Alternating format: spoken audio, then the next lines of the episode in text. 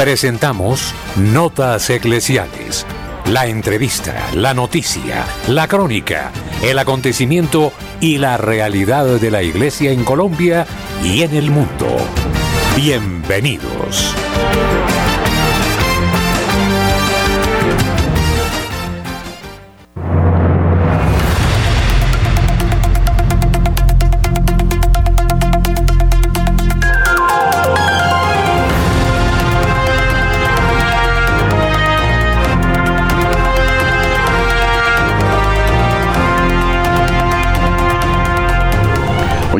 Amables de Radio María, buenos días. Esta la información, los hechos de interés en Colombia, en el mundo, la actualidad de la Iglesia Católica. La opinión, el análisis, editorial en Radio María.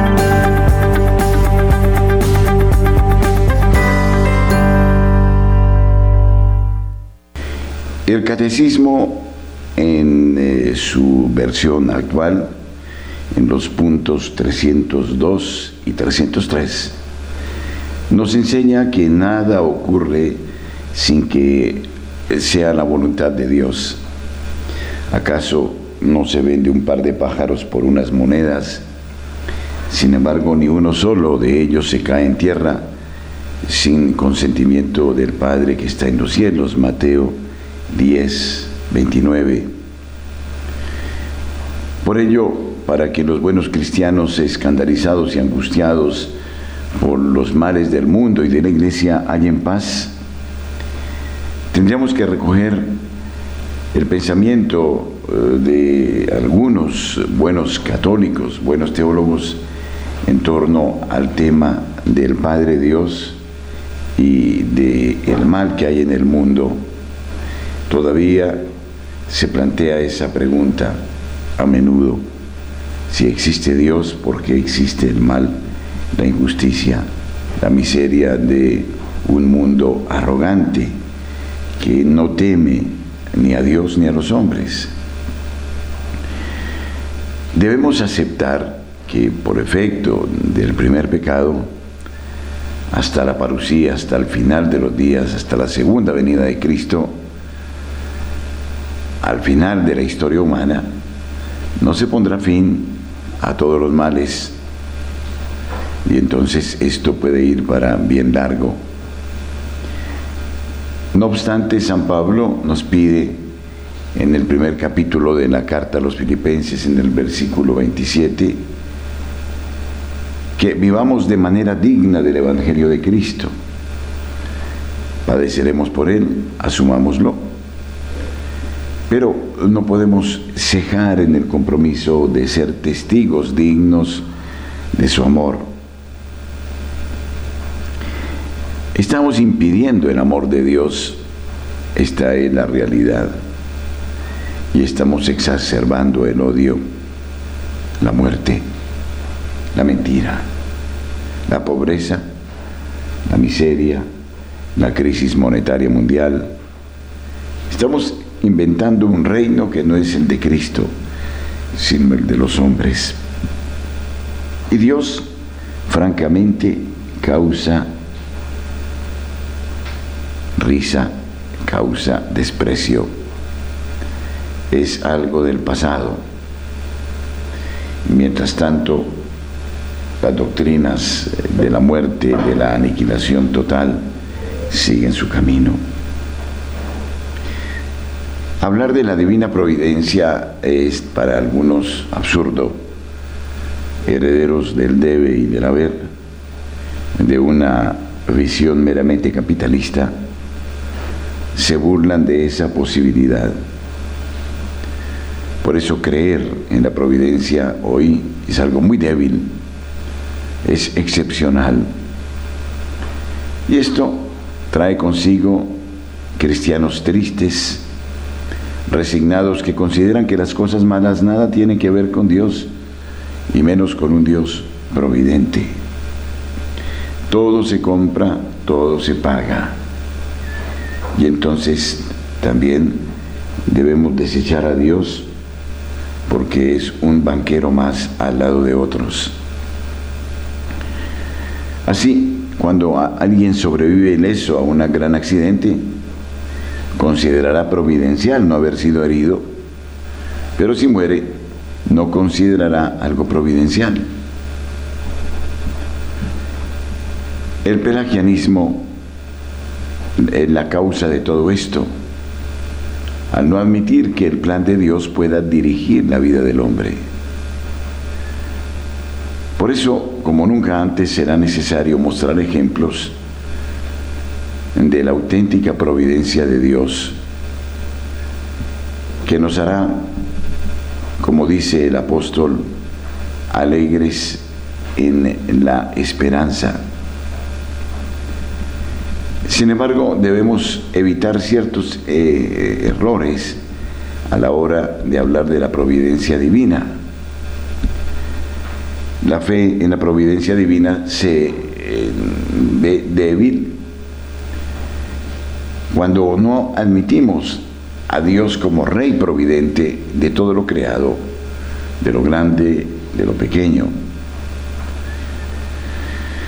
Muchos niegan la providencia divina sobre lo mínimo y entonces eh, son incapaces de leer en los acontecimientos de cada día la presencia de Dios. Algunos confunden lo providencial con lo agradable y no reconocen la providencia en los sucesos malos. Cuidado de acusar a Dios. No hay mal que por bien no venga. Y si el Señor permite ciertas situaciones en distintas oportunidades es para nuestra conversión. No creemos en la providencia de Dios porque intentamos forzar los planes suyos y queremos que se cumplan los nuestros. Y entonces una vez establecemos ciertas políticas, no nos movemos de ahí. Y resulta que Dios puede corregir la página y a veces la corrige y de qué manera. Nos fiamos demasiado de nosotros mismos, de nuestros proyectos, de los estudios o de los consensos, y no admitimos la gracia de Dios. Se pierde el temor de Dios, cayendo en actitudes pelagianas o semipelagianas. Más aún, quienes creemos en la divina providencia, somos acusados de semipelagianos. Los conceptos se han cambiado y este es otro modo de negar la providencia divina. Lo blanco ahora es negro, lo negro es blanco. Lo que es correcto y cierto hoy es pasado de moda. Interesa más los conceptos de los intereses de los poderosos, que deconstruyen el lenguaje y todos los principios morales.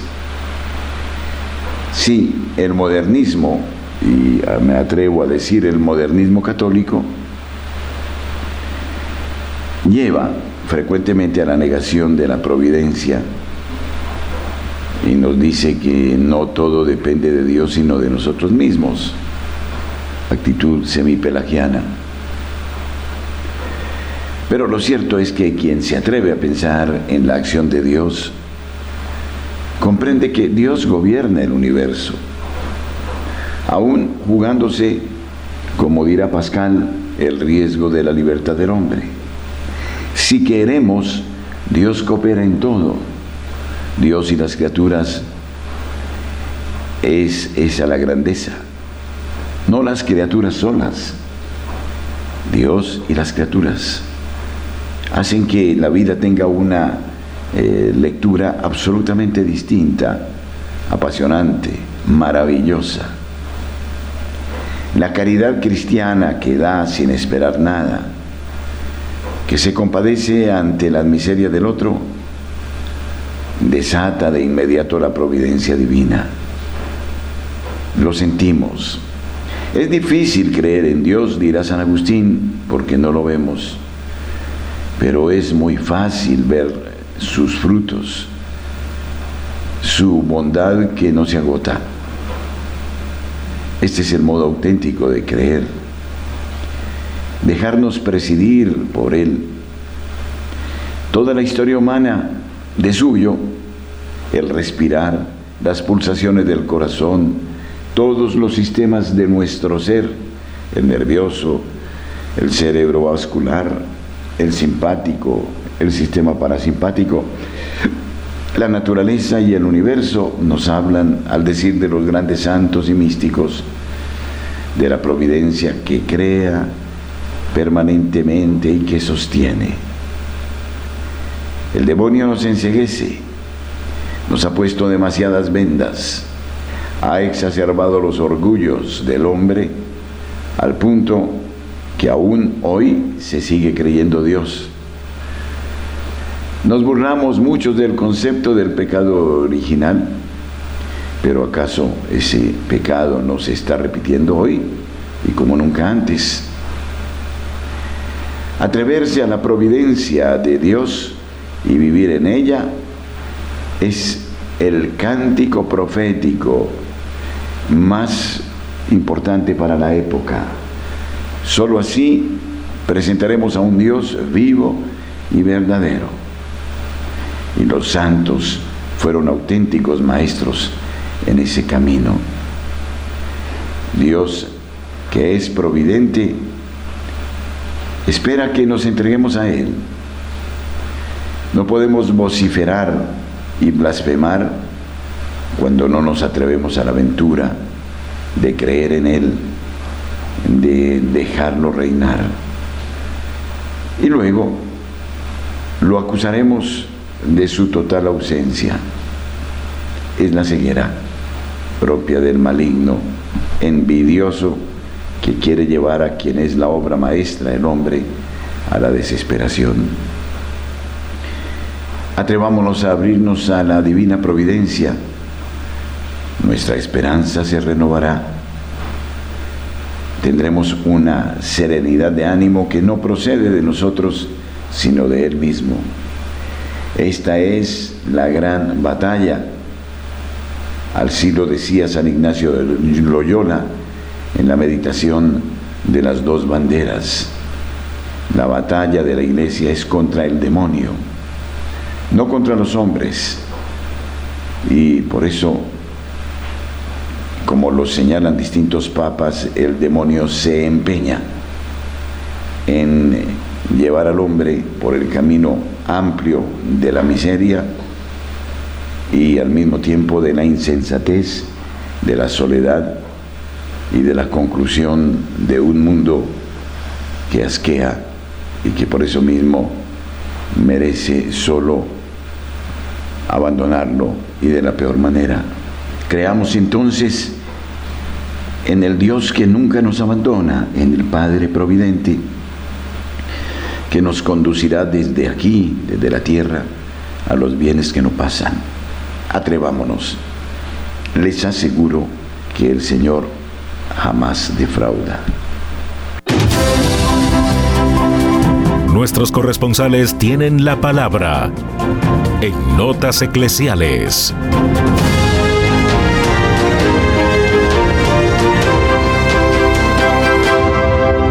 Ocho de la mañana, 17 minutos. Es hora de hacer contacto con nuestros corresponsales a nivel nacional. Iniciamos en la ciudad de Cartagena con Rosa Rieta. Rosa, buenos días. Buenos días, buenos días, buenos días a toda la amable audiencia Radio María cuando el fin justifica los medios, parece que todo vale, porque todo el mundo lo hace. O más bien aquella forma de, de autoengañarse y vivir como si nada importara, como unos lentes, como, como ponerse unos lentes oscuros en los cuales se sumerge y se ven las cosas desde una óptica, donde el centro del universo es la persona y su egoísmo, y no Dios que es amor. Y por amor envió a su Hijo Jesús, que también es Dios, y, nos enseña que el camino que conduce a Él es una, es una vida cristocéntrica, sabiendo que somos hijos muy amados de Dios Padre, pero necesitados de Él. Por eso nos envía a la tercera persona de la Divina Trinidad, como es el Espíritu Santo, para hacer esa luz en medio de las tinieblas, donde la luz resplandece y aparece como un rayo de luz que pasa y deja una estela de luz siempre, para que exista un camino que iluminado por la fe, viendo que tanto amó Dios Padre a la humanidad y se preocupó por ella, envió a su Hijo unigénito, Jesús, que también es Dios, a entregar su vida para el perdón de esta humanidad adolorida y doliente por todos nuestros pecados para darnos la salvación. Por eso la imagen de Cristo es la luz, es la historia de su preciosísima sangre derramada para el perdón de nuestros pecados. ¿Y qué pecados? Se preguntará aquel que tiene como consigna en su mente y en su corazón, el fin justifica los medios. O bajaba o bajada al común de la gente, papaya puesta, papaya partida, donde parece que todo se vale. Pero cuando llega la justicia, así viene el ay, ay, ay, y el rechinar de dientes y se cree que el dinero compra conciencias, como si todo el mundo tuviera un precio. Pero qué sorpresa se llevó alias el John cuando iba manejando su camioneta aquí en Cartagena, seguramente con la mente oscurecida, haciendo planes con el dinero que se iba a ganar con los 45 dosis de droga que llevaba en el momento en que los agentes de la Policía Metropolitana de Cartagena lo detuvieron en el barrio Contadora por esa luz que ilumina a los que hacen el bien y no se dejan comprar sus conciencias a costa de la sangre inocente que generalmente es la de nuestros niños y jóvenes que hay más que nunca, eh, que hoy más que nunca están expuestos que hasta los capos del narcotráfico, como Pablo Escobar, se les, enseña, se les enseña ahora y se les tiene como superhéroes y amigos buenos e incondicionales del pueblo, a quien una historia mal contada busca sacar provecho del terror que vivió Colombia y convertirlo en un personaje bueno que apoyado a, que, que ayudó dizque, a sacar de la pobreza a muchos al punto de sumergir sus vidas hasta acabarlas en el abismo sin fondo de las drogas. Que gracias a Dios que estos jóvenes de la Policía Metropolitana de Cartagena se ganan la vida con el sudor de su frente y con la frente en alto. Y es un honor que vale más que una medalla. Y es que una buena noticia que nos, y es esta una buena noticia que nos llena de esperanza, que los uniformados al atrapar con las manos en las masas a alias el John, este se les acercó y les ofreció dinero para que no lo judicializaran y que llevara y que llevaba también en efectivo 100 dólares y 620 mil pesos en efectivo que también fueron incautados a lo que los uniformados les dijeron que no, no, no le hicieron caso a la oferta que alias el John les hizo y no se dejaron tentar por el fin justifica los medios. Y alias el John ahora tendrá que responder también por el delito de cohecho al ofrecer dinero a funcionarios públicos con el fin de pretender omitir lo que lo que es lo que lo que muchos llaman hacerse de la vista gorda con los funcionarios, con los uniformados que no aceptaron orgullosamente para la Policía Nacional de para la Policía Metropolitana de Cartagena. Esto es un orgullo más. Muchas gracias. Para Notas Eclesiales les informó Rosa Riel. Muchas gracias, Rosa. Seguimos en la costa caribe colombiana, en la ciudad de Barranquilla. Julio Giraldo. Buenos días, Julio. Muy buenos días a toda la amable audiencia de Radio María en Colombia y el exterior. Un saludo muy especial para la mesa de trabajo de este gran noticiero que llega a todos los rincones de Colombia. Y esto es lo que hoy hace noticia en Barranquilla y la costa norte colombiana. Eh, habíamos anunciado aquí hace algunos días que estaba próximo a llegar un moderno aguabús. Pues ayer llegó este aguabús desde la ciudad de Cartagena, porque es un aguabús construido totalmente en Cartagena, es Made Colombia. Su fabricación o construcción duró aproximadamente ocho meses. Y ayer llegó a la ciudad de Barranquilla este aparatico que transportará a la gente por el río Magdalena, inicialmente por unos sectores muy concretos aquí en Barranquilla, los sectores turísticos.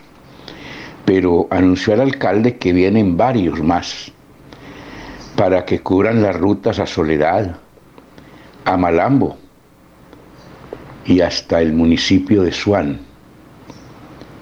Esto es un adelanto, sobre todo que se vuelva a utilizar el río Magdalena como un eh, vehículo de transporte de la gente.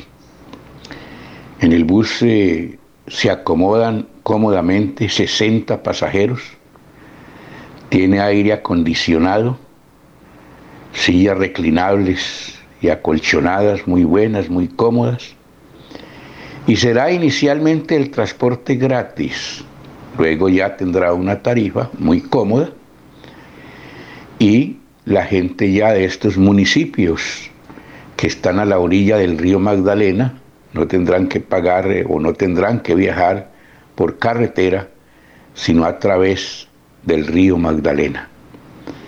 Fue apoteósico el recibimiento a este bus, se inauguró por parte del alcalde, ya empezó a funcionar y como decía anteriormente, serán unos tramos cortos que hará ahora, pero con los días y apenas lleguen los demás, esto, esta ruta se alargará a Soledad, a Malambo y a Suán y quién sabe hasta dónde más. Son noticias positivas en este día.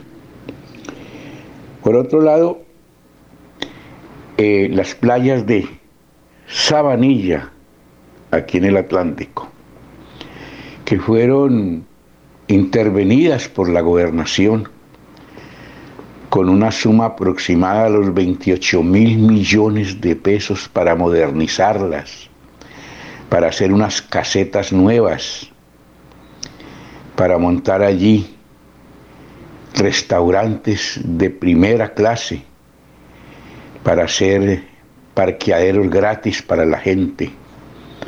Las casetas se entregaron gratuitamente a personas del sector para que las explotaran. Los eh, toldillos estos que ponen a la orilla del mar, muy modernos también, fueron entregados gratis. Y ahora resulta que los beneficiarios de esta obra que costó bastante dinero, están explotando a la gente que llega allí con precios de sitios de cinco estrellas. Esto es inadmisible. En Colombia todo es así. Que se invierta un dinero por parte, en este caso, del departamento, que se le entregue gratis a estas personas y que ahora por un almuerzo le cobren 80 o 100 mil pesos, por el alquiler de una carpa le cobren 50 o 60 mil pesos, por una gaseosa 5 o 6 mil pesos. Esto es inadmisible y por eso la gobernación del Atlántico ha tomado cartas en el asunto, porque todo esto se hizo para llevar turistas allí, para hacer que la gente pase bien, para hacer que el sector progrese. Bien, con estas dos noticias nos quedamos en el día de hoy. Desde la ciudad de Barranquilla y para Radio María, Julio Giraldo. Muchas gracias, Julio. Nos trasladamos ahora a la sabana cundiboyacense, en la ciudad de Tunja. Víctor Acosta con la información. Víctor, buenos días. Buenos días, padre Germán y equipo noticioso de todo el país. Día sin carro se llevará a cabo la próxima semana, el día 12 de julio, y que va a ser el miércoles y se tiene programado otro también, donde no circularán motos ni carros, el transporte será público, eh, la gente tendrá que peatonar o el uso de la bicicleta. Y por parte de las pastorales de las diferentes parroquias, en este tiempo vacacional están realizando convivencias de parejas en diferentes sitios turísticos del departamento de Santander, donde necesariamente sin ser matrimoniado, eh, sacramentados las uniones, de esas convivencias pueden salir nuevos matrimonios. Y eh, por parte de la Administración Municipal, la Secretaría de Movilidad y Vida, eh, tiene suspendida la expedición física de los nuevos pases que tuvieron que ser renovados. Ya las personas que presentaron sus papeles y están en turno de ficha no serán sancionados por las autoridades de tránsito de Tunja con la respectiva certificación de que ya está en trámite su nuevo pase, pero únicamente para los pases de Tunja por falta de plásticos y orogramas. Y en la, ya en las diferentes parroquias y en este mes ya se iniciaron las famosas eh, fiestas de la Virgen del Carmen, donde se están llevando dos y tres y hasta cuatro fiestas de la Virgen del Carmen en estos fines de semana, sábados y domingos desde Tunja y para Radio María, por Víctor Acosta, un feliz día y un feliz fin de semana en Cristo Jesús. Muchas gracias, Víctor. Cerramos la información de nuestros corresponsales desde la ciudad de Cali, Marta Borrero. Marta, buenos días. Muy buenos días. El moquillo es uno de los virus más frecuentes en animales. Se trata de una enfermedad infecto contagiosa que si no se trata a tiempo puede costarle la vida a nuestras mascotas. Pues tenemos en este momento una alerta en Cali por brotes de moquillo en algunos sectores. La Unidad Especial de Protección Animal de Cali informó a través de sus redes sociales sobre la aparición de diversas enfermedades a través de los servicios que ejerce la unidad, entre ellas el moquillo. En los últimos días se ha evidenciado un aumento significativo de casos de moquillo en el distrito de Santiago de Cali, algunos de los cuales han sido atendidos en el Centro de Bienestar Animal. Se lee en el comunicado. Por esta razón, desde las entidades relacionadas al bienestar animal se realizan monitoreos a los casos para establecer la causa de la escalada de casos de moquillo y establecieron que no solo es en Cali, sino en otros municipios del Valle del Cauca están enfrentando un importante brote de esta enfermedad. Las autoridades también hicieron una serie de recomendaciones a los propietarios de mascotas para evitar la propagación. Aplicar las primeras vacunas y refuerzos de vacunación a todos los perros que tengan en el hogar, previa valoración médico-veterinaria. Aplicar refuerzos anuales de vacunas durante toda la vida del canino. Evitar sacar los perros a los parques mientras transcurre el pico de la enfermedad y o se genera una respuesta inmunológica a la vacunación ante el contacto con otros perros, el lavado de manos con abundante agua y jabón y ante signos respiratorios, digestivos o nerviosos de su perro, comunicarse con el veterinario de confianza. De otro lado, quiero contarles cómo va la situación de Buenaventura. Hoy jueves se espera la presencia del gobierno nacional por fin en Buenaventura para presidir un consejo de seguridad en la ciudad portuaria ante sus problemas de orden público.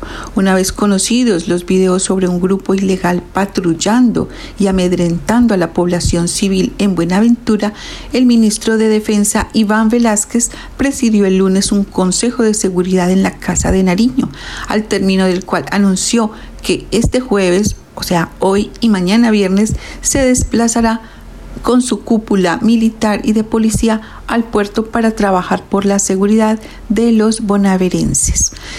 Esperemos, oremos y insistamos a la Madre de Dios que tenga misericordia de nuestros territorios. Hoy saludamos de manera especial y rogamos a Santa María Goretti, patrona de la pureza, podremos llamarla, por todos nuestros jóvenes. Pidámosle que ruegue, interceda por los niños, las niñas, los adolescentes y los jóvenes que están a nuestro cuidado para que reciban pureza y castidad de vida. Soy Marta Borrero para las notas eclesiales de Radio María desde Santiago de Cali.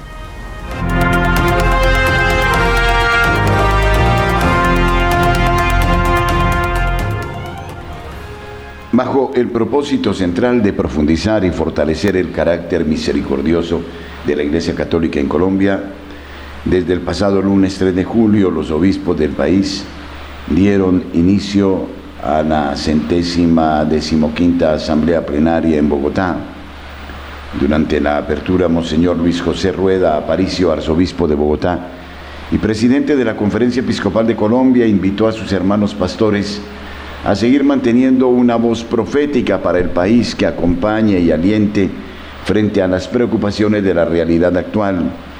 Recordó que también son seres humanos y ciudadanos desafiados por esta realidad, además que son los primeros necesitados de misericordia y consolación pastoral. Monseñor Rueda inició su mensaje recordando que la reflexión de esta asamblea se configura dentro de una de las tres opciones que ha tomado para caminar juntos, con las cuales nos hemos propuesto vivir y servir como iglesia en Colombia, con la mirada puesta en el jubileo de la esperanza del 2025 y del gran jubileo de la redención del 2033. Precisó, se trata de la tercera opción a través de la cual proponen un eh, ser que mire a la iglesia misericordiosa que se conmueve, se detiene y ayuda al otro cuantas veces sea necesario. Por esto dijo, el desarrollo de cada jornada será ante todo una experiencia espiritual en un ambiente de oración, diálogo y discernimiento. La locución del primado de Colombia se enmarcó en cuatro aspectos centrales. La realidad humana como lugar de encuentro con Dios, la experiencia de la desolación espiritual, la desolación como oportunidad para crecer y madurar, la consolación pastoral. Monseñor Luis José Rueda afirmó que todas las realidades humanas le interesan a la Iglesia y que aunque son plenamente conscientes que como obispos no tienen la solución a las diversas problemáticas que vive Colombia, se sienten enviados por el Señor a acompañar como pastores y como servidores todas las situaciones de la vida del pueblo fiel de Dios, especialmente desde el testimonio, con la experiencia y el acompañamiento a las comunidades en diálogo social evangelizador, como camino para encontrar las salidas a los duros conflictos que vivimos, remarcó. Asimismo, el presidente de la Conferencia Episcopal de Colombia recordó a los demás prelados la necesidad del profetismo inspirado en el Evangelio y en la enseñanza social de la Iglesia, en cercanía con fe y amor, asumiendo las actitudes de Jesús buen pastor. Sobre esto precisó, el momento histórico de nuestro país nos pide a los obispos entrar en permanente ejercicio de discernimiento evangélico, reflexionar la realidad desde las regiones con actitud profética en nombre de Dios sin dejarnos ahogar en lo coyuntural, con visión de futuro, con realismo esperanzado, sin la beligerancia que alimenta polarizaciones, con humildad y a la vez sin ingenuidad. Los obispos somos seres humanos y ciudadanos desafiados por los problemas propios de la Iglesia y solicitados por todos los problemas sociales. El arzobispo de Bogotá recordó a sus hermanos en el episcopado que su realidad eclesial y su realidad personal están íntimamente tejidas con la realidad social de Colombia, que constantemente lo externo se mezcla con lo interior y que esto hace que su vida se convierta en una especie de campo de combate y un camino exigente y que ante esto La fuerza y la guía la encuentran en el Señor. Somos frágiles y somos los primeros necesitados de la misericordia. Seguidamente, Monseñor Luis José Rueda reconoció que, aunque como obispos tienen la gracia del ministerio sacerdotal en primer grado, son los primeros necesitados de la misericordia de Dios, que es ella la que los levanta y pone nuevamente en el camino. Al tiempo, el prelado recordó que más allá de este momento complejo que vive el país y de las pruebas que los agobian, el Papa Francisco les ha pedido no desanimarse ni rendirse, hacer una pausa para estar en la presencia de Jesús, a quien encontramos siempre fiel en nuestro camino, cercano y atento a nuestra vida, para ofrecernos la necesaria consolación pastoral.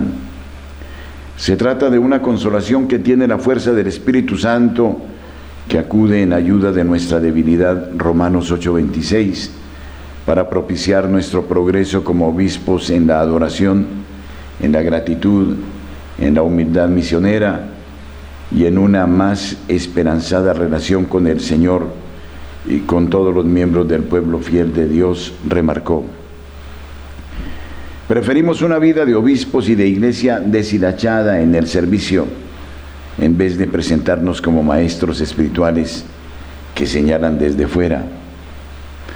A propósito de esta consolación pastoral, el presidente de la Conferencia Episcopal de Colombia dijo que con ella recibirán el don de la alegría espiritual para lanzarse a la misión de manera renovada. Nos robustecerá en el dinamismo evangelizador centrado en Jesucristo. Con el aire puro del Espíritu Santo, que nos eh, libera de la mundanidad manifestada en embelecos y vanaglorias doctrinales y estadísticas que nos distan del pueblo fiel de Dios.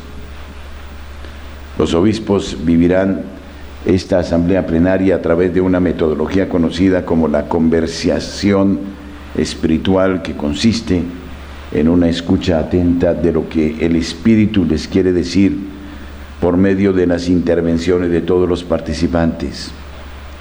Sobre ella, Monseñor Rueda dijo que, vivida en fraternidad y cercanía con el Señor y con María, los ayudará a progresar en la misión de iglesia misericordiosa capaz de contemplar, conmoverse y detenerse para servir.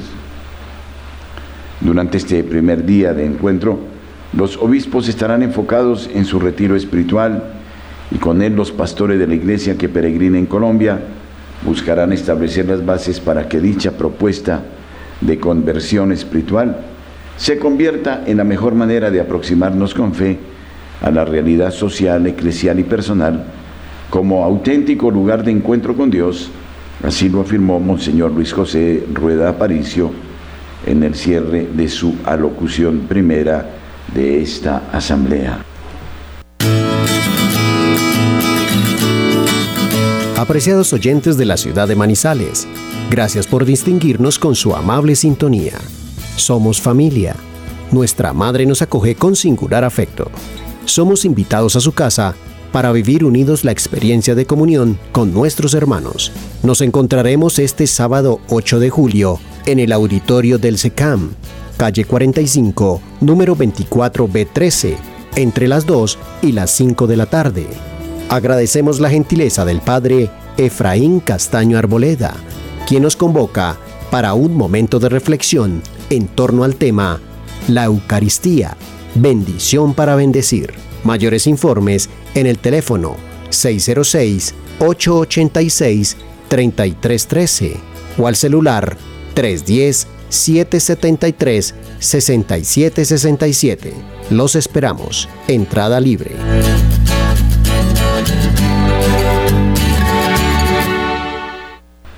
A comienzos del mes de junio terminó el debate de Estados Unidos sobre el aumento en el techo de su deuda. Recojo un artículo de Enrique Daza Gamba muy interesante al respecto. El debate, dice Daza Gamba, en las dos orillas, enfrentó a demócratas y republicanos durante largas semanas y finalmente desembocó en un acuerdo bipartidista que lo aumentó a 31,4 billones de dólares evitando así el cese de pagos que hubiera tenido repercusiones mundiales. Aunque los medios consideraron la decisión como un asunto crucial que definiría el rumbo de la economía mundial, en realidad el techo de la deuda se ha modificado más de 100 veces desde fines de la Segunda Guerra Mundial y siempre o se eleva o se elimina. Es más, se vuelve a un escenario para que demócratas y republicanos impongan sus intereses particulares. El acuerdo que estará vigente hasta enero de 2025 supone una reducción en algunos gastos del gobierno y en algunos programas sociales, pero no disminuye los exorbitantes gastos de defensa. Desdeñando las protestas de los ambientalistas, autoriza agilizar la aprobación y construcción del polémico gasoducto Mountain Valley en los Apalaches de más de 480 kilómetros de longitud, diseñado para transportar gas extraído mediante fracturación hidráulica a través de los estados de Virginia y Virginia Occidental. Los expertos estiman que las emisiones anuales de gases de efecto invernadero de este gasoducto equivaldrían a las emisiones producidas por 26 centrales eléctricas a base de carbón. El acuerdo no se aplica a los gastos de defensa en un país comprometido con sumas multimillonarias en intervenciones militares por todo el orbe y prevé un gasto militar de hasta 886 millones de dólares en 2024, que no incluye los dineros entregados a Ucrania, que hasta comienzos de 2023 llegaban a 75 mil millones de dólares. Durante el debate sobre el techo de la deuda, el Fondo Monetario Internacional se pronunció repetidamente sobre las finanzas del Coloso del Norte, señalando que era necesario un ajuste fiscal de cinco puntos del Producto Interno Bruto para que la deuda fuera sostenible. Y propuso reducir el alcance de los programas de seguridad y salud, seguridad social y Medicare. Dentro de las recomendaciones del Fondo Monetario Internacional a Estados Unidos, están unos impuestos eh, de orden federal al consumo, impuestos al carbono, mayor tributación de las empresas y personas con rentas elevadas, reducción de los beneficios fiscales mal orientados, reducción del umbral mínimo para el impuesto al patrimonio, aumentos en la edad de jubilación y cubrir los costos sanitarios mediante un mayor reparto de los costes con los beneficiarios, lo que traducido significa aumentar las tarifas. Por último, el Fondo Monetario Internacional animó a Estados Unidos a hacer más esfuerzos en la lucha contra el cambio climático y criticó la política económica proteccionista que está llevando a cabo. La ley de reducción de la inflación, la ley CHIPS y la ley Boyd America, Boy America tienen disposiciones explícitamente diseñadas para favorecer los bienes y servicios producidos en Estados Unidos o en Norteamérica. Aunque estas medidas pretenden aumentar la seguridad y la resistencia de las cadenas de suministro, estas disposiciones proteccionistas distorsionan el comercio y la inversión y corren el riesgo de crear una pendiente resbaladiza que fragmente las cadenas de suministro mundiales y desencadene medidas de represalia por parte de los socios comerciales. Sin embargo, las opiniones del Fondo Monetario Internacional no son tenidas en cuenta por el gobierno estadounidense ni tampoco por los republicanos y no están diseñadas para los países avanzados. En el caso de los países en desarrollo como Colombia, el fondo permanece muy atento para que se cumpla la denominada regla fiscal que establece unos topes para el endeudamiento y el déficit fiscal como porcentaje del PIB. El FMI ha lanzado una voz de alarma sobre la deuda pública en Colombia, señalando que es demasiado grande con relación al Producto Interno Bruto y recomienda reducirla. Pero véase el contraste, la deuda de Estados Unidos representa el 127% del Producto Interno Bruto, mientras que la de Colombia el 64%. En Estados Unidos el déficit fiscal es de 11,56% del PIB, mientras que en Colombia es del 7,22%. El Fondo Monetario Internacional pone el grito en el cielo por el monto de la deuda y el déficit colombianos, pero mira hacia otro lado por el de Estados Unidos y demás países desarrollados de Occidente. La diferencia es que a fin de poder pagar la deuda, Colombia tiene que exportar para obtener los dólares, mientras que Estados Unidos se limita a emitir, a poner en funcionamiento la maquinita de imprimir el billete verde. Puede también vender bonos del Tesoro, lo cual le implica un mayor endeudamiento, justamente el motivo del debate sobre el techo de la deuda que acaba de modificarse. Igual sucede con el déficit fiscal, pues basta que el Tesoro emita más dólares y se los preste al gobierno. Como Estados Unidos tiene en sus manos al FMI, disfruta de una ventaja sustancial. En el FMI ninguna decisión se puede tomar si no se cuenta con el 85% de los votos y Estados Unidos detenta el 16,70 de ellos, lo que le da poder de veto al organismo y de aprobación, porque todas las operaciones del Fondo Monetario deben ser autorizadas por este país. No se hubiera podido conceder el multimillonario préstamo a Argentina sin el visto bueno de Washington. En virtud del acuerdo de Bretton Woods ratificado por el Congreso de Colombia, las recomendaciones del fondo obligan al gobierno, al que además le interesa quedar bien con esta entidad para seguir eh, teniendo acceso al crédito externo.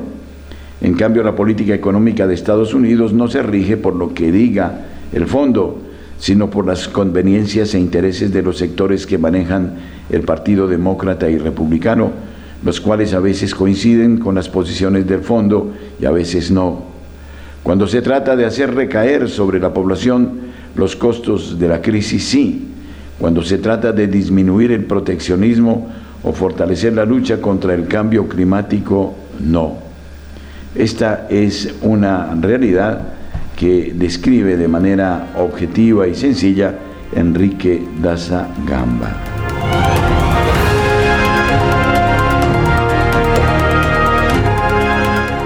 El cardenal Gerhard Miller explica cuáles son las opiniones heréticas que sostiene Monseñor Víctor Manuel Fernández. La siguiente es una entrevista que el cardenal Gerhard Miller concedió a Michelle Haynes para Lightside News por correo electrónico, respondiendo a la reciente noticia de la nominación del arzobispo Víctor Fernández para convertirse en el nuevo prefecto de la congregación ahora dicasterio para la doctrina de la fe. El cardenal Miller se desempeñó como prefecto de la CDF desde 2012 hasta 2017, momento en el que el Papa Francisco lo reemplazó por el cardenal Luis Ladaria Ferrer, jesuita. Eminencia, usted ha declarado anteriormente que algunas de las eh, afirmaciones del arzobispo Fernández son heréticas. ¿Qué peligro representa ahora como jefe de la CDF especialmente dada su escritura y promoción de Amor y Leticia como apertura de la comunión a los divorciados y vueltos a casar. La decisión de quién será prefecto de la congregación principal o dicasterio que asiste directamente al romano pontífice en su magisterio universal corresponde únicamente al Santo Padre. Él también debe responder de ello en conciencia ante Cristo, Señor y cabeza de su iglesia. Esto no excluye la preocupación de muchos obispos, sacerdotes y fieles de todo el mundo. Tienen derecho a expresar libremente sus preocupaciones. Lumen Gentium 37.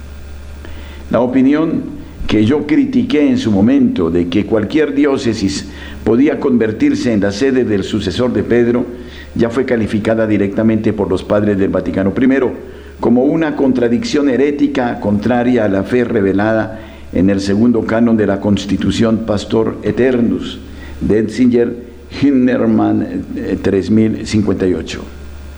El concepto de que el romano pontífice tiene potestad plena, suprema y universal sobre la Iglesia, Lumen Gentium 22, es decir, la plenitud o potestatis no tiene nada que ver con el mando ilimitado de los potentados seculares que se remiten a un poder superior.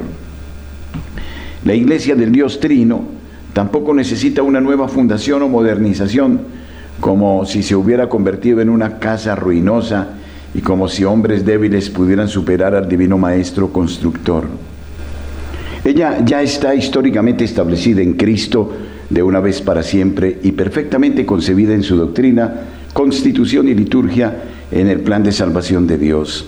En el Espíritu Santo la Iglesia sirve continuamente a los hombres como sacramento de la salvación del mundo. Su enseñanza no es un programa a mejorar y actualizar por los hombres, sino el testimonio fiel y completo de la revelación escatológica de Dios en su Hijo encarnado, lleno de gracia y de verdad. La tarea del dicasterio al servicio del magisterio pontificio es mostrar cómo se fundamenta bíblicamente la doctrina de la fe, cómo se ha desarrollado en la historia del dogma y cómo su contenido es expresado de modo autorizado por el magisterio. La obediencia religiosa debida por todos los católicos al episcopado universal y especialmente al Papa se refiere solo a las verdades sobrenaturales de la doctrina de la fe y de la moral, incluyendo las verdades naturales de ontología, epistemología y ética, que son los presupuestos de la cognosibilidad de la palabra de Dios en nuestras mentes humanas. El Papa y los obispos no pueden exigir obediencia por sus opiniones privadas y ciertamente no por enseñanzas y acciones que contradigan la revelación y la ley moral natural.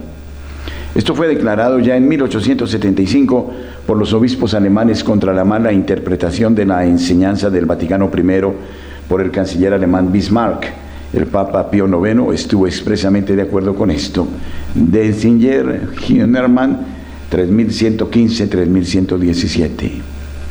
El Papa y los obispos están vinculados a la Sagrada Escritura y a la tradición apostólica y de ninguna manera son fuentes de revelación adicional o de revelación que supuestamente deba ajustarse para estar de acuerdo con el estado actual de la ciencia. El romano pontífice y los obispos, por razón de su oficio y la importancia del asunto, trabajan celosamente con los medios oportunos para investigar adecuadamente y para proponer de una manera apta esta revelación, y no aceptan ninguna nueva revelación pública como perteneciente al divino depósito de la fe. Divinum Depositum Fidei, Lumen Gentium 25.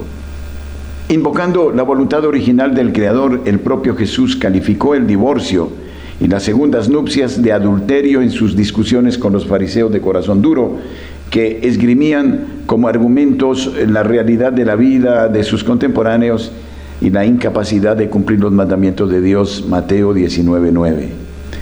Todo pecado grave nos excluye del reino de Dios mientras no nos arrepintamos de él y pidamos perdón.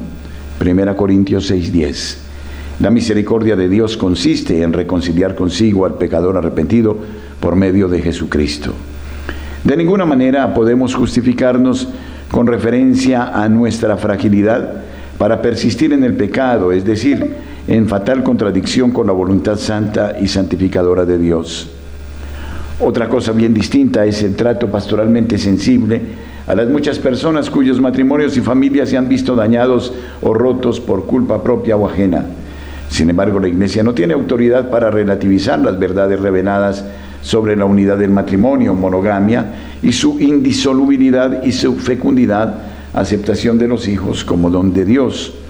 Una buena pastoral se basa en una buena dogmática, porque solo un buen árbol con raíces sanas produce también frutos sanos. En América Latina, la Iglesia ha perdido la mitad de sus fieles. En la Alemania sinodal, más de 500.000 católicos han renunciado públicamente a su comunión con la Iglesia solo en 2022. En todas partes los seminarios están vacíos, los monasterios están cerrando y el proceso de descristianización de las Américas y Europa es impulsado de manera sofisticada y violenta por las élites anticlericales. Solo un necio puede hablar de una primavera en la iglesia y de un nuevo Pentecostés. Las alabanzas de los grandes medios de comunicación a los reformadores progresistas no se han reflejado todavía en un giro de la gente hacia la fe en Jesucristo, porque solo en el Hijo del Dios vivo pueden depositar su esperanza de vivir y morir.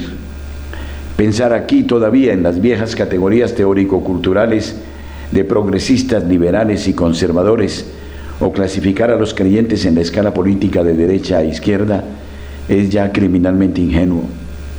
Lo que importa no es dónde nos situamos en el espectro ideológico, sino si rendimos al Dios revelado en Cristo la obediencia de la fe, y asentimos voluntariamente a su revelación.